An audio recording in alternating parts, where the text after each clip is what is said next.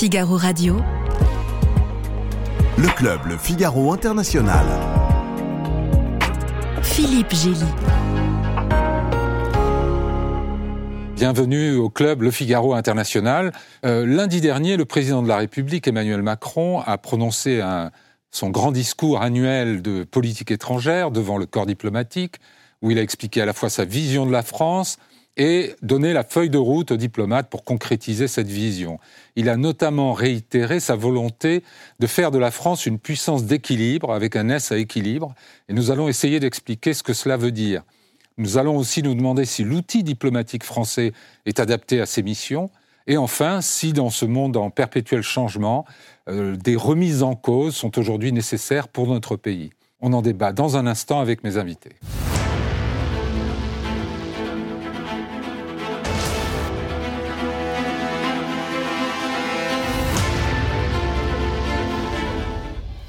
Pierre Vimont, vous êtes ambassadeur de France, vous avez représenté notre pays à Bruxelles, auprès de l'UE et à Washington notamment. Vous avez également été directeur de cabinet de pas moins de trois ministres des Affaires étrangères.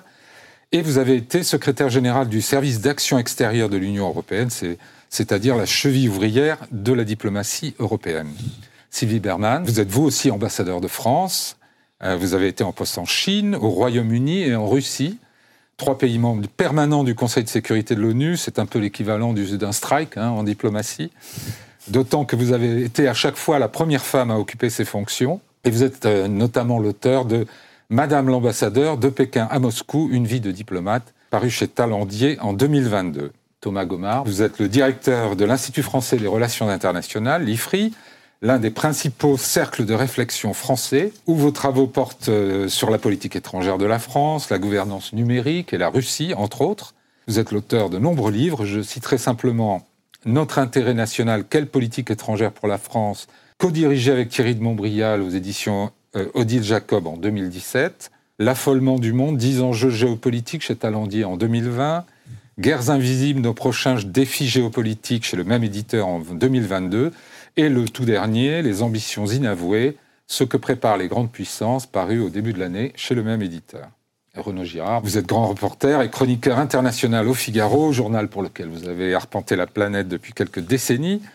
Vous êtes aussi l'auteur de nombreux ouvrages, dont Quelle diplomatie pour la France Prendre les réalités telles qu'elles sont en 2017 aux éditions du CERF et le dernier, Des raisons d'État, une BD réalisée avec euh, euh, Éric Corbéran, Olivier Darasson et Luc Brailly pour les illustrations, paru chez Phileas en 2022. Alors je voudrais qu'on commence en écoutant un extrait très bref du, discours d'Emmanuel Macron lundi dernier devant le corps diplomatique où il explique les axes de sa feuille de route. On va l'écouter tout de suite. D'abord, si on veut défendre bien et proprement nos intérêts, nous devons avoir une politique de sécurité et de stabilité dans le contexte nouveau, en particulier de la guerre euh, en Ukraine. Ensuite, je voudrais revenir sur euh, notre stratégie d'indépendance européenne et la poursuite de nos intérêts économiques, technologiques et, stratégiques. Ensuite, je voudrais développer devant vous euh, le fait que la, France, dans ce contexte, doit chercher à être une puissance partenariale de confiance à la fois sur le plan géographique, mais pour refonder cette gouvernance internationale. Et je voudrais terminer par quelques mots sur notre politique de rayonnement et d'influence en cohérence avec cette stratégie. Tout ceci s'inscrit, vous le voyez, en continuité avec les propos que j'ai pu tenir devant vous ces dernières années, l'action que vous conduisez avec beaucoup d'engagement. Alors, puissance partenariale de confiance, euh, j'ai envie de dire. Pierre Vimont, vous êtes peut-être le, mieux à même de nous traduire ça en français. Euh courant et compréhensible? Je n'en suis pas sûr, mais je veux bien, je veux bien essayer. Au, au fond, euh, ce que le président de la République essaye de faire, si vous vous replacez dans une perspective historique, c'est à peu près ce que tous ses prédécesseurs, depuis longtemps, euh, essayent de faire aussi, c'est-à-dire euh, d'inventer une nouvelle diplomatie française qui soit adaptée à la réalité mmh. économique, politique, financière de la France de surcroît dans le contexte européen. Et au fond, la vraie rupture, elle est par rapport à ce que nous étions avant la Deuxième Guerre mondiale. Hein. Euh, une, euh, une puissance, euh, certains diront coloniale, mais enfin un, un empire, un des grands mmh. empires européens qui s'est retrouvé après la Deuxième Guerre mondiale Regardez les défaites en Indochine, la crise de Suez, euh, la guerre d'Algérie. La France s'est retrouvée euh, euh, avec la nécessité de trouver une nouvelle diplomatie adaptée à ce qu'elle est aujourd'hui. Une ancienne puissance en clair. Voilà. Le général de Gaulle a essayé à sa manière. C'est lui qui avait parlé d'équidistance, de politique d'équilibre. Il est le premier à mhm. avoir inventé ça. En réalité, si vous prenez là aussi un peu de recul, ça a marché jusqu'à euh, jusqu'au printemps de Prague et à l'intervention soviétique à Prague. Mhm. Euh, c'est quand même là où Brezhnev a inventé la doctrine de la souveraineté limitée, où le général de Gaulle s'est trouvé un peu pris de court et a finalement abandonné euh, mhm. un peu cette diplomatie.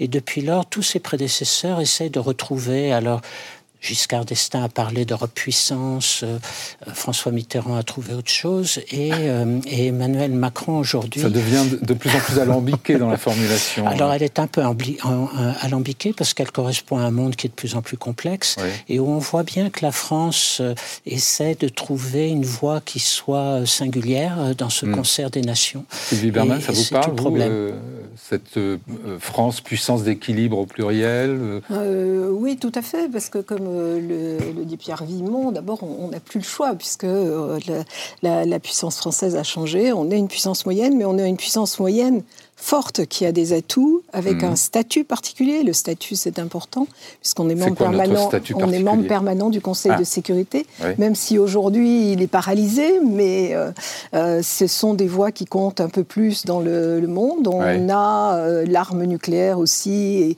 c'est important. Et nous sommes les seuls indépendants à cet égard en, en, Europe, puisque justement le choix s'était fait au moment de, de Suez qui vient d'être évoqué. La conclusion des britanniques, euh, c'est bon, on a échoué, on n'est plus une grande puissance, mais donc on va coller davantage aux Britanniques, aux Américains, pardon. Et la conclusion française, eh bien, il faut qu'on soit indépendant. Hmm. D'où effectivement euh, l'arme euh, nucléaire et cette volonté toujours d'être indépendant et de ne pas être aligné sur une puissance. Bon, le mot d'ordre, ça a toujours été allié, hmm. mais non aligné, ce qui fait que on se ralliait aux États-Unis quand il y avait une crise majeure, comme bon, les euromissiles, Cuba, euh, euh, avec euh, l'Union soviétique. Mais là, le problème va se poser très rapidement hein, dans le cadre de, du conflit entre les États-Unis et, et, la Chine. Si on veut exister, il faut effectivement être une puissance d'équilibre. Alors le président l'a répété, pas d'équidistance, mais il n'empêche qu'on cherche quand même une troisième voie et on la cherche via l'Europe. Équilibre sans équidistance dans un monde où le multilatéralisme est en crise, aiguë, euh, Thomas Gomard, vous, vous mettez du contenu dans cette formulation de, puissance partenariale de confiance? Un peu plus dans cette euh, deuxième formulation que dans la formulation de puissance d'équilibre avec un S, que j'ai jamais très bien comprise, pour être tout à fait honnête. Oui. Euh, parce que cette idée de troisième voie me semble assez illusoire, pour tout dire, dans la mesure où elle porte l'idée qu'au fond, euh, il y aurait une voie euh, américaine, une voie chinoise, et puis une voie euh, incarnée par la France. Mais pour être leader, il faut des followers. Donc on a parfois l'impression que cette troisième voie, c'est aussi peut-être l'expression d'un isolement, en particulier, à hmm. mon sens, en Europe. Hmm. Ce qui m'a frappé, moi, dans le discours du président de la République, c'est le peu d'attention portée à l'Europe, en réalité par rapport à d'autres sujets, à un moment où on a quand même une question assez fondamentale sur le fonctionnement de la relation franco-allemande, euh, en particulier liée à la lecture que les deux capitales ont pu faire euh, de la guerre d'Ukraine avant qu'elle ne reprenne en février 2022. Euh, je suis plus à l'aise avec la notion de puissance de confiance, parce qu'effectivement, je pense qu'il y a une position diplomatique française traditionnelle qui est de pouvoir parler avec tout le monde et de vouloir le faire, ce qui n'est pas le cas d'autres Européens. Sans toujours être très capable de former des vrais partenariats. Oui, mais effectivement... On arrive toujours un peu avec nos solutions. Ça, ça, revient quand même, euh, Pierre Vimon l'indiquait, je pense qu'il y a quand même une compréhension de la nouvelle géographie du monde et de partenariats avec des pays comme, je sais pas, je pense à l'Indonésie, euh, ça c'est très ancré. Et puis moi, la puissance de confiance, ça me fait penser, vous savez, les jeunes aujourd'hui disent euh, il faut prendre la confiance. Et je pense que parfois, effectivement, on a besoin sur la scène internationale d'une France qui se saisisse d'un sujet et euh, qui essaie de faire bouger euh, d'autres Européens, parfois un peu euh, statiques. Et on le fait assez, selon vous? Il ne faut pas trop le faire. Il faut le faire quand on a des chances de succès. D'accord.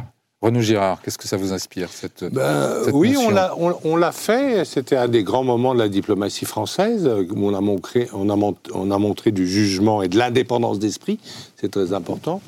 c'est lorsque nous nous sommes opposés, et nous étions un peu seuls au Conseil de sécurité, justement, à l'intervention américaine en Irak. Mhm. Et poussé par Jacques Chirac, Dominique de Villepin avait bien expliqué dans son fameux discours de février 2003 euh, que euh, les Américains allaient à la catastrophe et qu'il fallait surtout pas euh, intervenir, utiliser le hard power.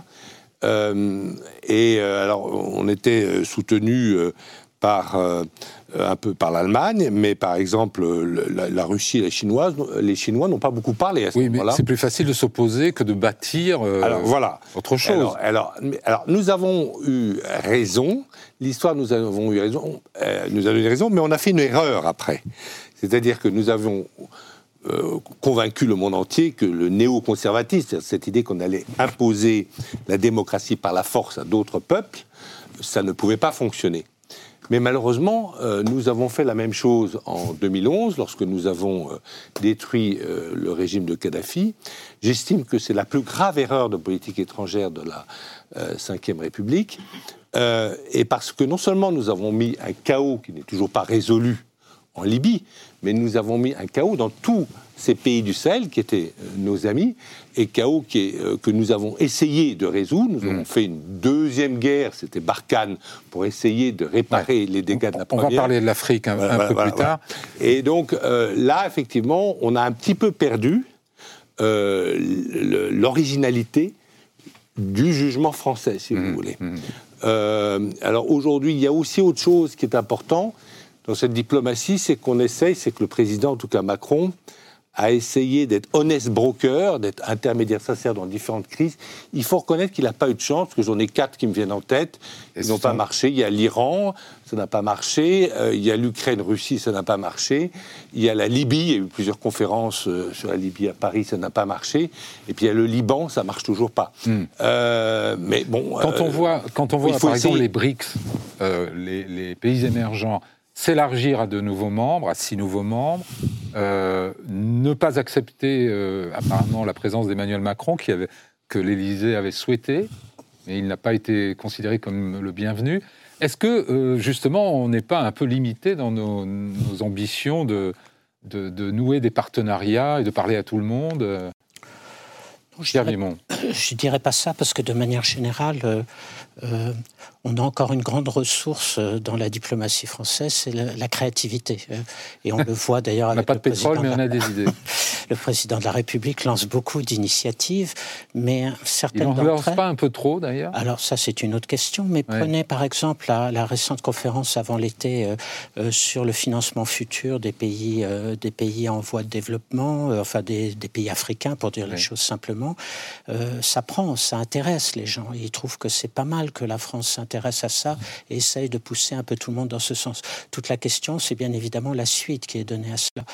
Euh, sur le dossier particulier des BRICS, euh, je pense qu'il faut un peu attendre. Le jury est encore euh, dehors et, on verra parce que autant le, G7 a pris comme une mayonnaise prend et est devenu un vrai lieu où des décisions importantes peuvent être mmh. prises, des actions peuvent être menées. Les BRICS, c'est encore une, une addition de pays qui souvent ne s'entendent même pas entre eux. Ils sont très concurrentiels. Donc c'est un peu de l'affichage pour vous. Et donc pour moi, il y a un peu un affichage sous l'influence, en particulier de la Chine et de la Russie, euh, du camp des anti-occidentaux. Et ça, ça marche pendant un moment. Sauf qu'à mon avis, le monde est devenu tellement, ce monde multipolaire est devenu tellement complexe. Chacun des grands acteurs a tellement euh, d'intérêts différents les uns des autres et pratique avant tout une politique d'opportunisme qu'il est loin d'être sûr que ce, ces BRICS euh, avanceront. Ils essayent de se fixer une ou deux priorités, hein, ce que l'on appelle la dédollarisation de l'économie, mais il faut pouvoir le faire. Hmm. L'Europe, même avec euh, l'euro, a essayé de trouver une, une, monnaie qui puisse être une concurrente du dollar et on ne sait pas aller très très loin jusqu'à maintenant. Il y a le G20 la semaine prochaine, Emmanuel Macron ira à New Delhi. Qu'est-ce qu'il devrait dire pour... Euh, donner corps, donner de la substance à ces déclarations de la semaine dernière. Quelle, devrait être sa posture euh, euh, au G20 euh, Thomas Gomard ben, Je pense que la, difficulté qui est, qui, est, qui est, la sienne, c'est que tout le monde comprend que les grandes questions sont liées à l'agenda global, c'est-à-dire le réchauffement climatique, les enjeux hmm. de reconstruction d'un système financier, la, perte de la biodiversité, etc., etc qui de fait structure l'agenda présidentiel de plus en plus, mais celui-là, celui-ci, pardon, est, est, perturbé par des crises à répétition et en particulier venant euh, de zones, je pense, on va, on va y venir, vous l'avez indiqué, euh, euh, au Sahel, où la France pensait au fond contribuer à la stabilité. Et en fait, elle se retrouve dans une, dans une situation où elle est rejetée, du moins, dans, du moins dans, le discours de, dans le discours de certains. Et donc je pense que pour lui, c'est très difficile de continuer à pousser ce qu'il fait euh, depuis 2017 euh, et ce qui est un des grands succès de la, diplomatie française. Pour moi, le dernier grand succès de la diplomatie française est antérieur à l'arrivée euh, d'Emmanuel Macron. C'est, ce sont pardon, les accords de Paris sur le climat en, 2015, c'est-à-dire qui ont, qui ont mis l'ensemble de la diplomatie en, marche par rapport à, des, à, l'agenda global. Mmh. Mais tout ça est en fait très perturbé par de la gestion de crise qui affaiblit les positions de la France et pointe un certain nombre de contradictions, pour tout dire, dans notre, Hmm. Sylvie Berman oui, pour revenir euh, déjà au G7, ça n'avait pas tellement de sens d'aller au G7 et en réalité son idée, c'est euh, au G7 pardon, au, sommet des BRICS, au sommet des BRICS, euh, parce que son idée c'est de convaincre tous ces pays qu'il ne faut pas soutenir la Russie. En fait, c'est assez obsessionnel. Empêcher une dérive anti-occidentale un peu de ces pays-là. absolument, mais je pense que ça ne fonctionne pas quand on explique à tous ces pays que la Russie est néocolonialiste et que son intervention en Ukraine est une intervention néocoloniale, c'est totalement inaudible hmm. dans, tous ces pays. Et puis, c'était le moment de l'élargissement. Donc, euh, ces pays euh, réfléchissaient euh, à ce sujet, mais c'est quand même un signe de leur succès. Ce n'était pas le cas auparavant. Là, bon, il y a six nouveaux adhérents, mais il y en avait près de 40 qui, euh, qui étaient candidats. Hmm. Et euh, parce que leur vision du monde aujourd'hui, c'est un, un, monde qui est effectivement multipolaire. Ça a été le révélateur de la guerre en Ukraine. Et ils ne veulent plus dépendre d'un ou deux partenaires. Ils ne veulent plus euh, recevoir de, de, leçons et se définir en fonction de leurs intérêts. Et il y a un nouveau thème qu'ils utilisent, c'est euh, euh, le multi-alignement. Et effectivement, ben, si euh, l'Inde aura des relations avec des États-Unis, comme elle aura des relations avec euh, la Russie, avec la Chine, c'est ça le nouveau monde. C'est-à-dire que c'est euh, d'abord cette fracture quand même entre la Chine et, et les États-Unis, et puis effectivement des puissances émergentes qui ont envie d'exister et de ne pas s'aligner sur un camp ou sur l'autre. Est-ce que sur, sur, cette profonde remise en cause de, de l'ordre international dominé par les Occidentaux depuis la fin de la Seconde Guerre mondiale, est-ce que la France a une position originale ou, ou est-ce que finalement c'est là-dessus qu'elle appartient au camp occidental et qu'elle euh, répercute en fait les reproches ou alimente les reproches qui sont faits aussi bien aux Américains qu'aux Européens? Elle a essayé d'avoir une position originale. Euh, mais ça, c'est le processus qu'on a euh, souligné, c'est le processus du en même temps. C'est-à-dire à la fois euh, mais ça marche pas en diplomatie. en même temps, vous ne pouvez pas ah. être avec Pierre et avec Paul en même temps. Ou bien vous êtes avec Pierre, ou vous êtes avec Paul, ou bien vous êtes complètement neutre, mais vous avez Sauf si vous êtes une puissance partenariale euh, voilà, voilà, de confiance. Voilà, de confiance. Voilà qui, qui, une expression qui veut un peu rien dire. Et, euh, et donc, ce qui a été fait, c'est-à-dire qu'à la fois Emmanuel Macron, euh, vis-à-vis de la Russie, il a essayé plusieurs rôles. D'abord, le honest broker, je lis, puis ça n'a pas marché, même euh, le 7 février 2022 euh, à Moscou, la, grande table de 5 mètres, voilà, avec, avec Poutine, ça n'a pas marché. Bon. Alors ensuite, il a essayé un petit peu, puis ensuite, il s'est complètement donc rallié au camp, je dirais, américano-polonais. Donc là, maintenant, ça continue. Il a, eu une, il a eu une conversation téléphonique, je crois, hier ou aujourd'hui avec Zelensky. la France va faire encore euh, donc, euh, met, tout son effort industriel derrière euh, l'Ukraine en guerre, donc contre la Russie. mais en même temps, on demande, alors qu'on fait la guerre à la Russie par nos matériels, on demande à, être, à aller à une conférence d'une d'un organisme qui a été fondé par Poutine, parce que les BRICS a été fondé par Poutine. C'est une idée russe au départ. C'est, ben, ça marche pas, si vous voulez. Et donc là, effectivement, il y a euh, un petit euh, flou et puis à courir aussi plusieurs lèvres, trop de lièvres à, la fois, bah, on ne sait plus très bien après lequel on court. J'ai assisté à cette conférence des ambassadeurs à l'Élysée. Le président de la République a cité 40 forums internationaux différents. 40 vous avouerez, vous avez compté, euh, Philippe, que là, à la fin, j'étais complètement noyé. Mais justement, est-ce que le paradoxe, c'est pas que. Alors, c'est peut-être un trait commun à beaucoup de présidents, mais est-ce que ce président-là, est-ce que vous pensez qu'il écoute ses diplomates Question piège. Question piège, oui et non, mais je veux dire qu'en vous écoutant, je pensais, est-ce que les précédents écoutaient? Voilà, exactement.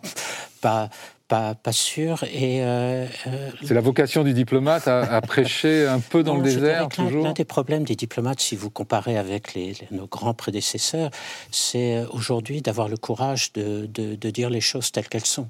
L'un des problèmes pour moi fondamentaux de la diplomatie moderne, c'est de faire la bonne analyse de la situation, d'avoir la lucidité de comprendre ce qui se passe, que les occidentaux comprennent qu'ils n'ont plus le monopole du pouvoir, que le monde est en train de changer, comme ça a été dit de tous côtés. Et au ça, Emmanuel Macron a l'air de l'avoir bien mesuré. Le problème, c'est quand vous passez de cette prise de conscience-là à l'action.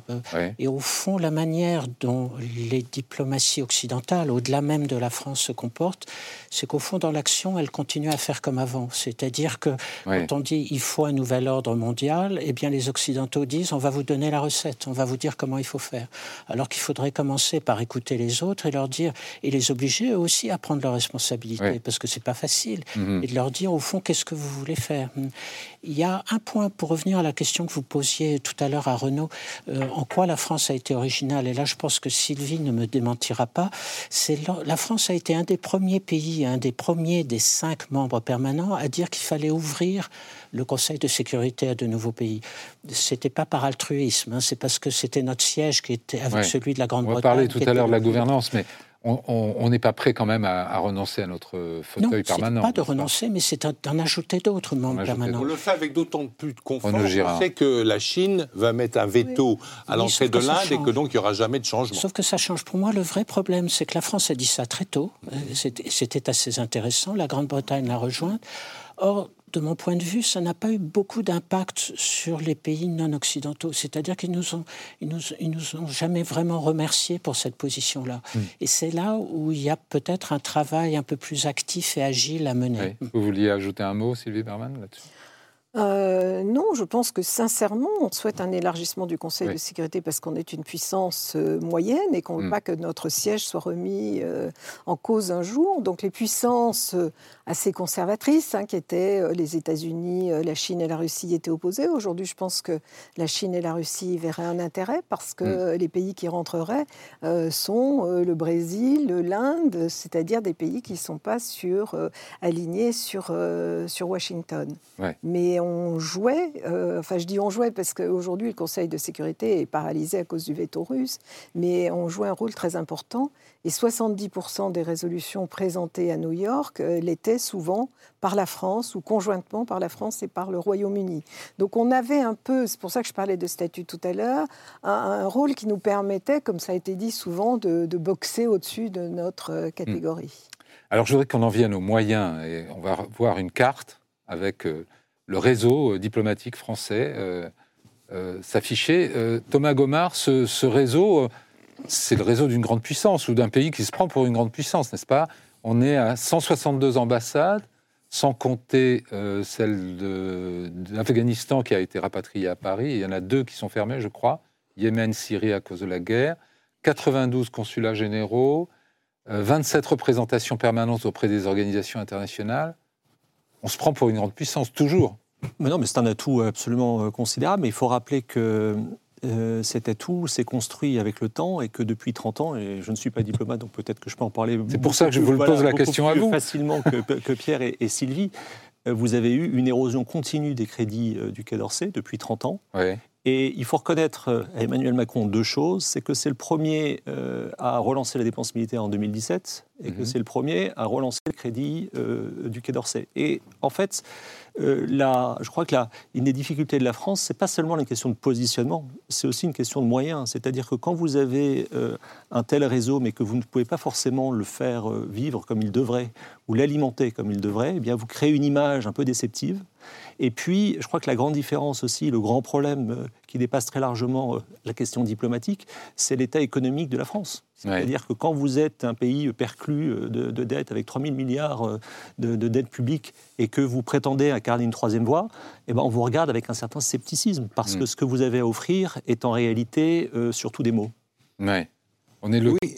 Oui, on peut pas faire de grandes, de grandes politiques étrangères, De Gaulle avait compris, si on n'a pas de l'ordre chez soi.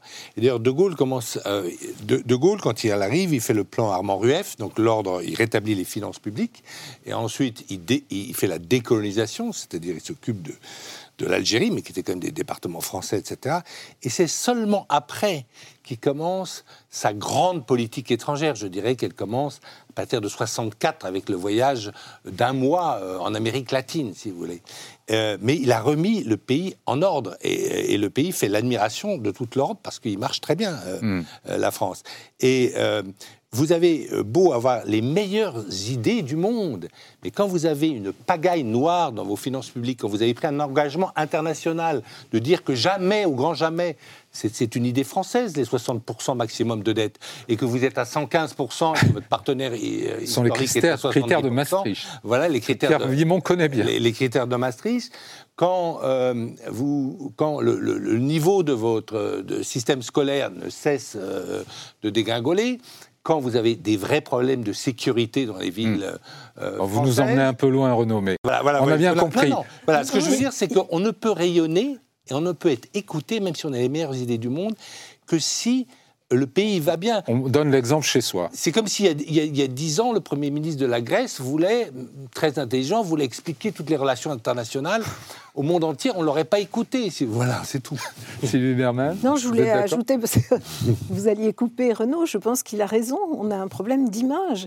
Et quand il y a euh, des émeutes à Paris, quand il y a ce problème de sécurité, plus les, euh, les sujets économiques qui ont été mentionnés, on n'est plus aussi attractif qu'on l'était auparavant. Alors c'est vrai dans, les pays autoritaires, puisque de toute façon, on, pense qu'on a un modèle qui est euh, supérieur, selon la formule de Churchill, euh, la démocratie est le père des systèmes à l'exception de tous les autres.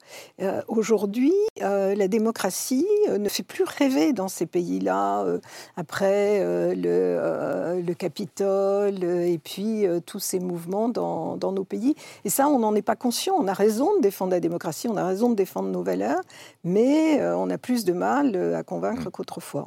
Est-ce que l'outil, cette carte euh, qu'on a montrée, est-ce que l'outil est adapté à la mission, aux missions, Pierre Vimont est-ce qu'il est surdimensionné? Est-ce qu'il est sous-dimensionné? Il y a combien? 13 600 agents au ministère des Affaires étrangères? Il est, euh, il est un, même à certains égards, je dirais indispensable, à condition, comme le disait très justement euh, euh, Thomas. Oui, mais regardez, le, Royaume-Uni a 148 postes, l'Allemagne 145, oui. nous 162. Ils ne sont pas forcément des politiques étrangères plus brillantes que la nôtre. Oui tout dépend de ce que vous en faites. Pas forcément moins brillante non plus, peut-être. Tout dépend de ce que vous faites de votre réseau. Euh, lorsque je travaillais au cabinet de Dominique de Villepin, il m'avait justement fixé comme, comme, comme ligne de conduite euh, ne fermons pas d'ambassade, parce que c'est un de nos vrais outils. Et à l'époque, je vous donne un exemple, comme on a pratiquement des ambassades dans tous les petits pays d'Amérique centrale, euh, tout le monde au Quai d'Orsay disait oh, il faut fermer, etc. Ou regrouper peut-être. Regrouper dans une grande ambassade qui aurait été au Costa Rica pour s'occuper du Honduras et, du, et du Salvador. Or, quand vous allez dans ces pays-là et que vous leur dites désolé, mais on va fermer notre ambassade, c'est fini pour notre influence et notre prestige dans ces uh-huh. pays-là. On se coupe à tout jamais d'interlocuteurs. Donc, il faut être conscient de ça. Il faut peut-être trouver de nouvelles modalités pour organiser nos ambassades dans ces, dans ces pays de, de moindre dimension. Hmm. Mais il faut être là. La présence est indispensable dans les deux sens.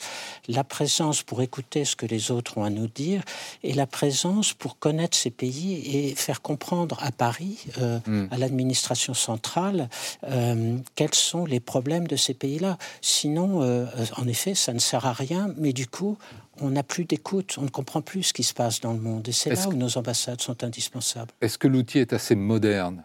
La diplomatie ne projette pas nécessairement une image de grande modernité. Est-ce un tort? Enfin, est-ce que c'est une perception erronée? Thomas Gomard Moi, je suis dans une position où j'interagis beaucoup avec à la fois, évidemment, la diplomatie française et puis d'autres diplomaties. Euh, la nôtre n'a pas du tout à rougir. Et je pense qu'elle attire euh, des gens de très grande valeur mhm. euh, qui, effectivement, se heurtent aux limites des moyens. Il y a eu une grève l'année dernière qui a abouti, qui a entraîné les États généraux de la diplomatie, qui était tout un travail, à mon avis, dont la mise en œuvre est très importante. C'est-à-dire que si, si, pour le, le rapport de Bonafont, c'était réarmer la diplomatie. Oui, mais la question, en fait, est celle-là. C'est-à-dire que c'est pas tellement la question du, du réseau tel que vous l'avez montré, c'est plutôt est-ce que ces états généraux de la diplomatie euh, vont aboutir mhm. euh, à une amélioration sensible? Si vous voulez, quand, quand vous avez désinvesti pendant 30 ans, c'est très difficile de remonter. Ça explique, à mon avis, beaucoup de nos soucis en Afrique, c'est-à-dire qu'on a abandonné des programmes de coopération euh, qui fonctionnaient très bien et on les remplace effectivement par, un par, par des sommets, 40 sommets comme le rappelait Renaud, au fond par des effets de communication qui masque, à mon sens, le désinvestissement sur euh, des pans entiers de coopération. Hmm. Renaud, sur l'outil il bah, paraît adapté aux enjeux du jour L'outil, euh, j'ai pas très bien compris. Alors, il faut peut-être attendre, effectivement, le jury est peut-être encore euh, dehors. J'ai pas, pas très bien compris la réforme de l'ENAC, on n'est pas vraiment une. Enfin, c'est le même Alors, il faut résumer en, quelques mots pour et, nous. Et la réforme, surtout, il y avait, il y avait un recrutement. C'est un changement de statut euh, professionnel des, des, diplomates. Et là, on a l'impression. Mais j'ai demandé à plusieurs diplomates et personne n'a vraiment compris la réforme. c'est normal. Ah, bah, c'est normal, voilà, voilà. Personne n'a vraiment compris. C'est tellement. C'est, ce qu'on ne comprend pas, c'est ce qu'elle apporte. Euh, on, comprend ce qu'elle retire. alors, ce qu'elle retire, c'est dire, c'est dire un corps de euh, diplomates professionnels. On a parlé par, exemple des pays, des pays de l'Est. Ben, c'est quand même très important d'être dans tous ces pays, que ce soit au Kazakhstan ou en Russie ou ailleurs, ben, précisément de parler le russe, quoi. Euh, parce que c'est comme ça que vous, vous, pouvez vraiment, ou bien dans les pays arabes, de parler l'arabe. Mais euh, et j'ai l'impression qu'on a détruit des corps qui existaient. il y avait un, des recrutements pour les conseillers, les secrétaires d'Orient. Je crois que ça, maintenant, ça va être mêlé avec euh, l'ENA. C'est pas encore complètement. Euh, plus l'ENA. Hein. Euh, disons que c'est l'INSP, voilà. voilà. mais mais on a eu l'impression que pour Emmanuel Macron tout le monde pouvait tout faire dans l'État. Si vous voulez, qu'un administrateur de l'État, il pouvait à la fois un jour être au ministère de la Culture, un jour à Bercy, et un jour euh, euh, dans la diplomatie. Je crois personnellement que la diplomatie exige un peu d'expérience et de métier. Mhm. Quand, je, parlais de la modernité tout à l'heure, j'avais en tête les, les, opérations de propagande auxquelles, euh, dont nous sommes parfois la cible. Est-ce que les diplomates sont formés à faire ce type de travail d'influence, de contre-propagande? Je crois que la question est plus générale, c'est ce que, pour reprendre euh, l'expression de, de, Sylvie tout à l'heure. Est-ce que les diplomaties sont la meilleure manière, sont la bonne euh, Est-ce que les démocraties savent répondre à la désinformation euh, euh, Parce que c'est pas un problème de formation des diplomates, c'est un problème de. Je crois que c'est un vrai problème et on le voit. Je vois là où j'ai travaillé avant dans le, le, service diplomatique à Bruxelles où ils ont créé une cellule de contre de contre-information. les messages qu'ils inventent tous les jours et qu'ils envoient sur, sur le réseau, soyons clairs, c'est d'un infantilisme et, et d'une assez grande médiocrité qui fait rire même ceux qui les écrivent. Mhm. Personne n'y croit vraiment. Face au, oui, mais quand on voit ce qui se passe en ce moment en Afrique, les manifestations, les slogans contre la France, finalement, c'est bon. Certes, le terreau est favorable, mais quand même. Euh, mais deux choses. C'est pas ça qui est à la base. C'est pas c'est pas l'influence russe qui est à la base des, échecs actuels de notre euh, de notre politique africaine. C'est beaucoup plus beaucoup plus profond. Plus ancien et plus. Deuxièmement, la seule bonne réponse à la désinformation russe, c'est par exemple ce qu'on a été capable de faire par rapport aux, opérations euh, abominables euh, de l'armée libyenne soutenue par Wagner, qui a fait, euh, qui a fait des tueries abominables dans le nord du pays, qui a essayé de les imputer à la France. grâce aux, grâce aux, informations qu'on avait, on a pu démanteler ça. Surveillance satellite, mais pas etc. Par simplement écrire des, des contre, des informations de contre L'armée malienne, hein, tu as dit libyenne, malienne. Malienne, oui, pardon.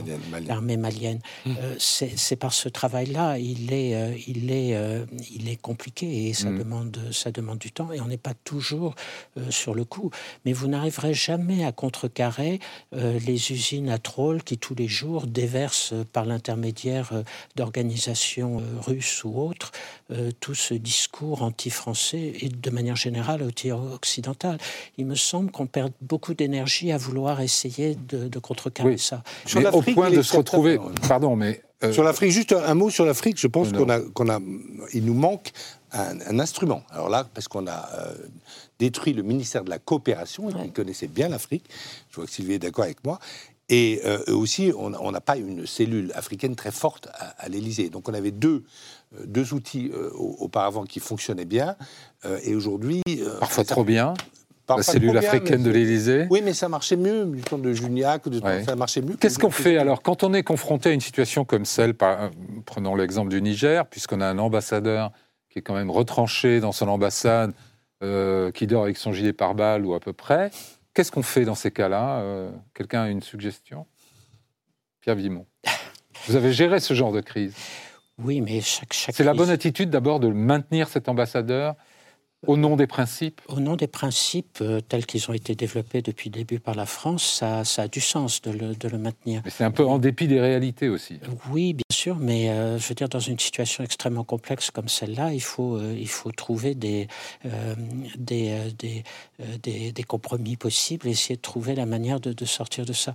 Il, il, me semble que l'une des, des seules solutions pour le moment serait d'encourager par tous les moyens, et notamment à travers des médiateurs africains, que les deux parties se parlent. Hmm. C'est-à-dire que euh, on puisse enfin entamer un dialogue entre le président Bassoum et, et, et l'agent directement. Oui, mais il est retenu en otage. C'est très difficile. Je ne veux pas tomber dans les yaka yaka. Je sais que c'est très compliqué, mais c'est probablement la seule solution. Il faut peut-être du temps et il faut surtout éviter pendant ce temps-là, en gardant d'une manière ou d'une autre des canaux de communication entre les uns et les autres, euh, c'est d'éviter que l'une ou l'autre des deux parties n'aille trop loin euh, et, ne se mette à prendre des initiatives qui deviendraient très dangereuses vis-à-vis de notre ambassade et de notre ambassadeur. Il faut, il faut éviter aussi de parler sans arrêt, si vous voulez.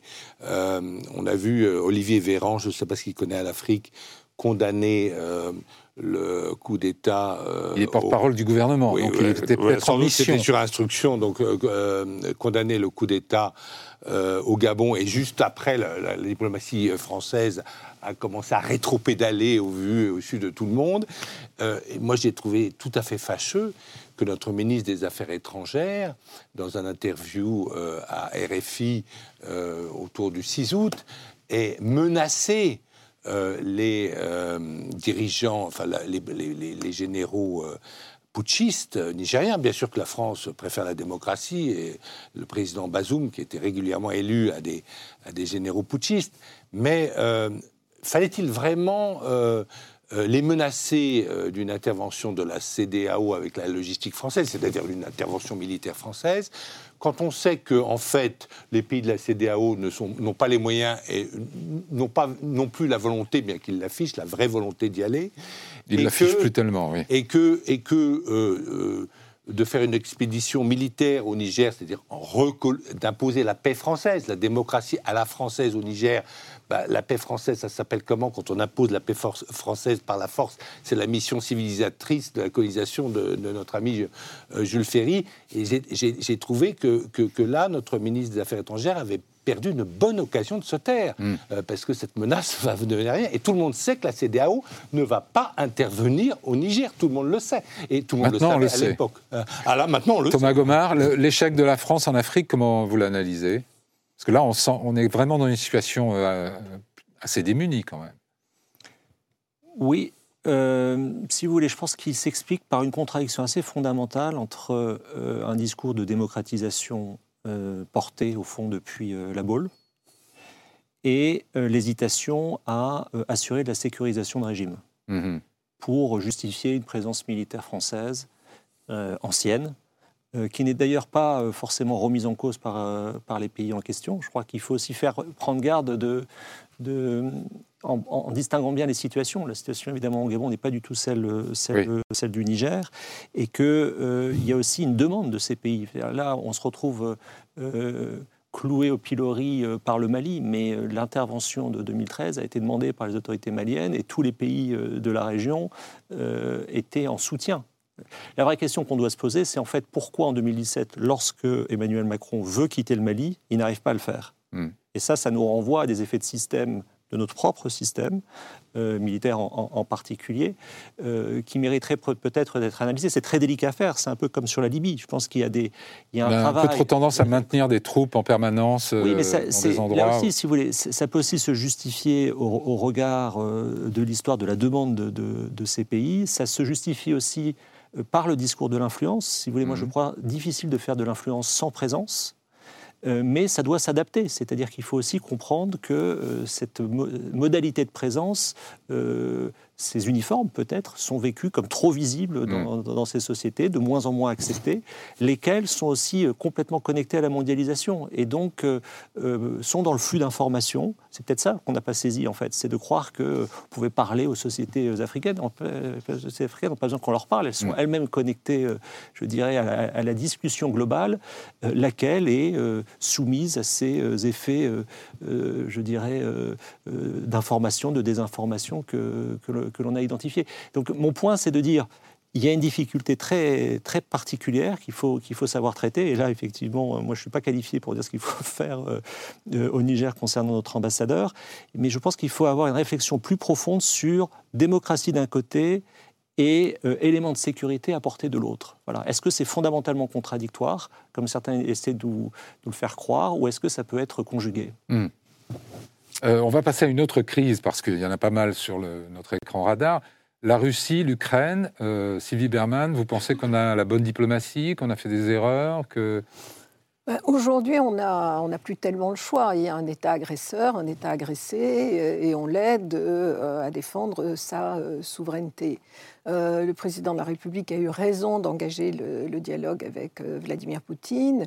Jusqu'à la crise du Covid, euh, il y avait quand même un peu de résultats, puisqu'il avait obtenu que, que Poutine rencontre Zelensky à Paris. Il l'a rencontré pour la première fois. Il y a eu des accords. Il y avait même eu des accords sur le gaz. Bon, normalement, il y avait un autre rendez-vous qui n'a jamais eu lieu. Tout le monde s'est enfermé, hmm. aussi à cause du Covid.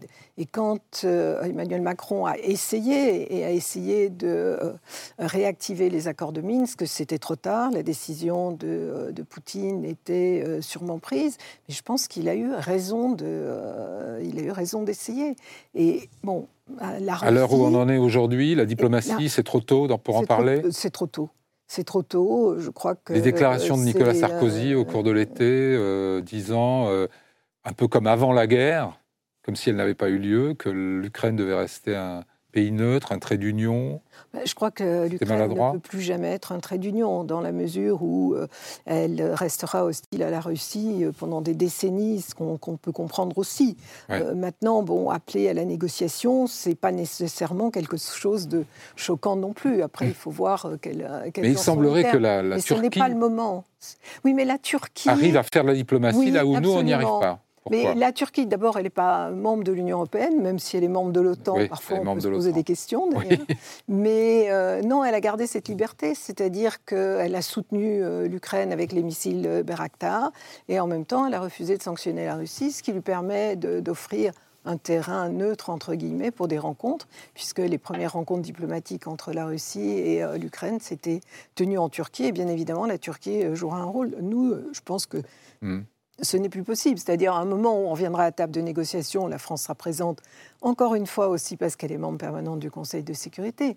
Mais euh, c'est, malheureusement, c'est le temps de la guerre. Aujourd'hui, euh, il y a des offensives sur le terrain. Si on gelait tout, c'est un peu une prime à l'agresseur. Ça veut dire que la Russie, qui occupe 17% du territoire, euh, aurait des gains non seulement territoriaux, mais des gains politiques. Quels pourront être les contours d'une solution diplomatique, vous les avez en tête, Pierre Vimont C'est très difficile de les avoir en tête pour le moment parce que beaucoup dépendra de, euh, du résultat euh, sur le terrain militaire, sur le champ de bataille et de, la façon dont, les, euh, dont, le rapport de force entre la Russie et l'Ukraine évoluera. Mais je voulais juste revenir une seconde sur la Russie. La Russie est typiquement la puissance opportuniste par excellence, qui a mené, je dois le dire d'ailleurs, avec la, la, Russie, une diplomatie extrêmement intelligente, puisqu'elle réussit à discuter avec un pays où dans toute une série de, de, conflits, Syrie, Libye, elle est en opposition directe, militaire avec, euh, avec la Russie. Et malgré cela, ils arrivent à se parler. Euh, donc c'est quand même assez intéressant mhm. et c'est un atout euh, dont il, qu'il faut savoir peut-être utiliser, comme on le fait actuellement sur toute l'affaire de, de l'accord sur les céréales. Mais il ne faut pas se leurrer. Pour la Russie, le seul interlocuteur qui comptera euh, le jour où il faudra arriver à un accord définitif sur, sur l'Ukraine, ce sont les États-Unis. Mhm. C'est, ce dialogue-là qu'ils veulent avoir.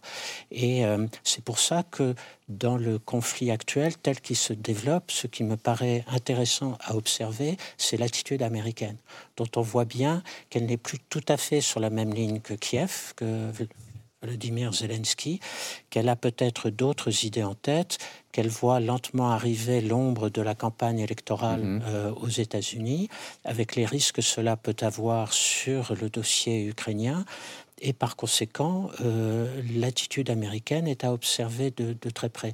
Et c'est d'ailleurs l'une des raisons pour lesquelles la Russie elle-même n'a aucune envie de négocier. N'oublions pas que d'abord... Elle attend son heure. Elle attend son heure. Elle attend la débandade des Occidentaux. Elle a ça elle, a son élection présidentielle, elle aussi, et on voit mal euh, Poutine. Moins de suspense qu'aux États-Unis. Peut-être, mais on voit mal Poutine lâcher quoi que ce soit avant cette élection présidentielle. Ce ne serait pas très bon pour euh, sa cote de popularité. Les élections américaines arrivent, et pour le moment, sur le terrain, une situation qui ne leur est pas euh, aussi défavorable mhm. qu'on pouvait l'espérer. Thomas Gomard, l'impact du débat politique américain sur la cohésion des Occidentaux derrière l'Ukraine, en soutien à l'Ukraine? Vous, êtes préoccupé ou vous voyez des, nuages s'amonceler ou pas? Je pense que c'est euh, l'horizon euh, de Vladimir Poutine, des élections américaines. C'est parfaitement clair. Lui, il parie là-dessus un peu. Oui, parce qu'il parie sur un retour de Donald Trump ou, euh, ou d'un de ses avatars. et en ce sens, effectivement, il a raison de faire, de faire ce pari. Moi, ce qui me frappe, et je crois qu'on est tous autour de la table, tous une expérience de la, de la Russie et de l'Ukraine des, différentes, mais ce qui est quand même très frappant, c'est la régression russe. Hmm. C'est-à-dire que voilà un, voilà un pays qui est en train de reverser dans des formes de soviétisme aigu, euh, de manière beaucoup plus rapide que ce à quoi on, s'attendait, qui euh, s'est coupé euh, de l'Europe, qui est en train de se mettre dans une situation d'objet pour, pour la Chine dans, dans, les années à venir, et qui, au fond, est en train de, de ruiner son, son pays. Enfin, la Russie, aujourd'hui, s'est mise dans une situation d'elle-même d'abord d'échecs militaires en Ukraine mm. et euh, de perspectives bloquées pour son développement. Mais elle obtient de manière euh, assez effectivement habile des rétributions diplomatiques à l'extérieur. Euh, et notamment en Afrique. Ce qui est assez frappant dans la, dans la politique euh, française, pour faire un, lien, c'est que, euh, évidemment, il y a eu cette tentative d'ouverture de la part d'Emmanuel Macron vis-à-vis de, la, de la Russie, qui, à mon avis, ça c'est une analyse personnelle, je ne sais pas si elle sera partagée, mais est très vite passée sur 2014, c'est-à-dire qu'on a pris l'annexion de la Crimée comme quelque chose d'assez secondaire, alors qu'en réalité c'était annonciateur, euh, à mon avis, de la volonté tout à fait construite de la Russie de Vladimir Poutine de détruire l'Union européenne. Hein, beaucoup plus que l'OTAN d'ailleurs. Euh, et ce faisant, le mot n'est pas trop fort, détruire l'Union européenne en tant qu'entité politique. Parce que je pense ce qui lui est le plus insupportable, c'est l'Union européenne. Uh-huh. Et euh, ce faisant, d'accepter un comportement russe en Afrique qui s'est retourné contre la France. Donc là, il y a effectivement, à mon avis, un problème russe de la France sur l'analyse qui a pu être faite différentes euh, périodes. En 2003, l'opposition commune euh, à l'intervention anglo-américaine euh, en Irak. 2008, qui est le pont d'Arcole du président Sarkozy, qui passe plus rapidement sur 2011 et, 2008, la Géorgie. Hein, Je pense les conditions du retour de Vladimir Poutine au Kremlin en 2012 et les manifestations qu'elles avaient occasionné à l'époque, qu'on a regardé au fond comme là aussi une facétie. Et puis 2014. La vraie rupture, c'est 2014, après le soutien qui permet à Bachar el-Assad de revenir euh, à la Ligue arabe euh, à Jeddah euh, en mai 2023. Hmm. Et donc, je pense qu'il y a de notre, là aussi, en termes un peu de retour d'expérience, très probablement un travail à faire sur pourquoi nous avons lu la Russie de cette manière. Hmm. Moi, je ne crois pas. Moi, très rapidement. très rapidement moi, je ne crois pas que Vladimir Poutine ait souhaité détruire l'Union européenne. il a eu quand même un dialogue constant euh, avec un pilier de cette Union européenne qui était quand même Angela Merkel. Et je me souviens bien qu'Angela Merkel, lorsqu'elle a quitté le pouvoir, est allée voir euh, personnellement à Moscou euh, Vladimir Poutine pour, bah, pour lui dire au revoir et sans doute pour le remercier de cette coopération. En revanche, il est tout à fait certain que Vladimir Poutine n'a pas supporté euh, la, transition euh, vers euh, l'OTAN des pays baltes. On se souvient du sénateur Joe Biden, quand il était sénateur, expliquant en 1999, on a une vidéo, que ça serait une provocation inadmissible à l'égard de la Russie que d'intégrer les pays baltes à l'OTAN. Et il y a eu une obsession, effectivement, poutinienne euh, de euh, là-dessus, alors que la Russie, par ailleurs, avait euh, mm. garanti par traité la, souveraineté territoriale de l'Ukraine. Et donc, il ne, pouvait pas supporter que l'Ukraine, qui dans l'esprit des Russes a toujours été une sorte de tampon vis-à-vis de l'Ouest, que ce tampon passe complètement du côté ouest et, quitte la neutralité que la Russie aurait aimé que, que, que l'Ukraine mais, mais c'est dommage, mais la diplomatie française avait eu un grand succès avec l'allemande et la polonaise. Elle avait eu obtenu un accord euh, intra-ukrainien le 21 février à Kiev 2014. Euh, On avait vu le président pro-russe Yanukovych serrer la main euh, des trois leaders de l'opposition, Yatsenyuk, Klitschko et Ternibok. Et alors là, par défaut de, de technique diplomatique, on, a, on est revenu euh, chez soi après cet accord le vendredi soir. Au lieu de le babysitter, on n'a pas, pas poursuivi. On n'a pas fait le suivi. On n'a pas fait le suivi et c'est un loupé incroyable. Alors, le, dossier russe est très, très vaste et, on n'en viendra pas au bout, mais je voudrais qu'on dise un mot quand même des relations avec la Chine, Sylvie Berman. Est-ce que justement cette relation d'équilibre au pluriel entre une puissance moyenne comme la France et la Chine, est-ce que ce n'est pas sur ce dossier-là, justement, que ça peut s'exprimer euh, cette espèce de non-alignement euh, avec, le, avec les États-Unis. Tout à fait, mais je pense que c'est effectivement la, Chine qui l'avait euh, en tête pour ne pas être entraîné dans, dans la croisade américaine. il y a bon, une opposition entre démocratie et autocratie, mais en réalité, ce que les Américains veulent éviter à tout prix, c'est que la, la, Chine leur passe devant. Hmm. Quand Kurt Campbell, qui est le conseiller sur l'Indo-Pacifique du président, dit là euh, l'Angleterre a autrefois repris le flambeau de la France, les États-Unis l'ont repris de l'Angleterre, il est hors de question que ce soit aujourd'hui la Chine.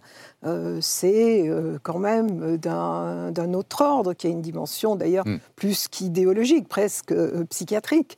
et donc, on n'a pas, nous, intérêt à être entraînés là-dedans. Et quand le président parle de la France, c'est parce qu'il estime qu'on peut avoir une position entraînante au sein des Européens.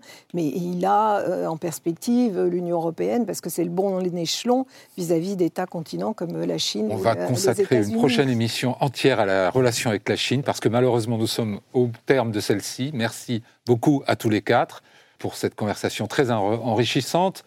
Euh, pour ma part, je vous donne rendez-vous la semaine prochaine, même lieu, même heure. Bonne semaine à tous.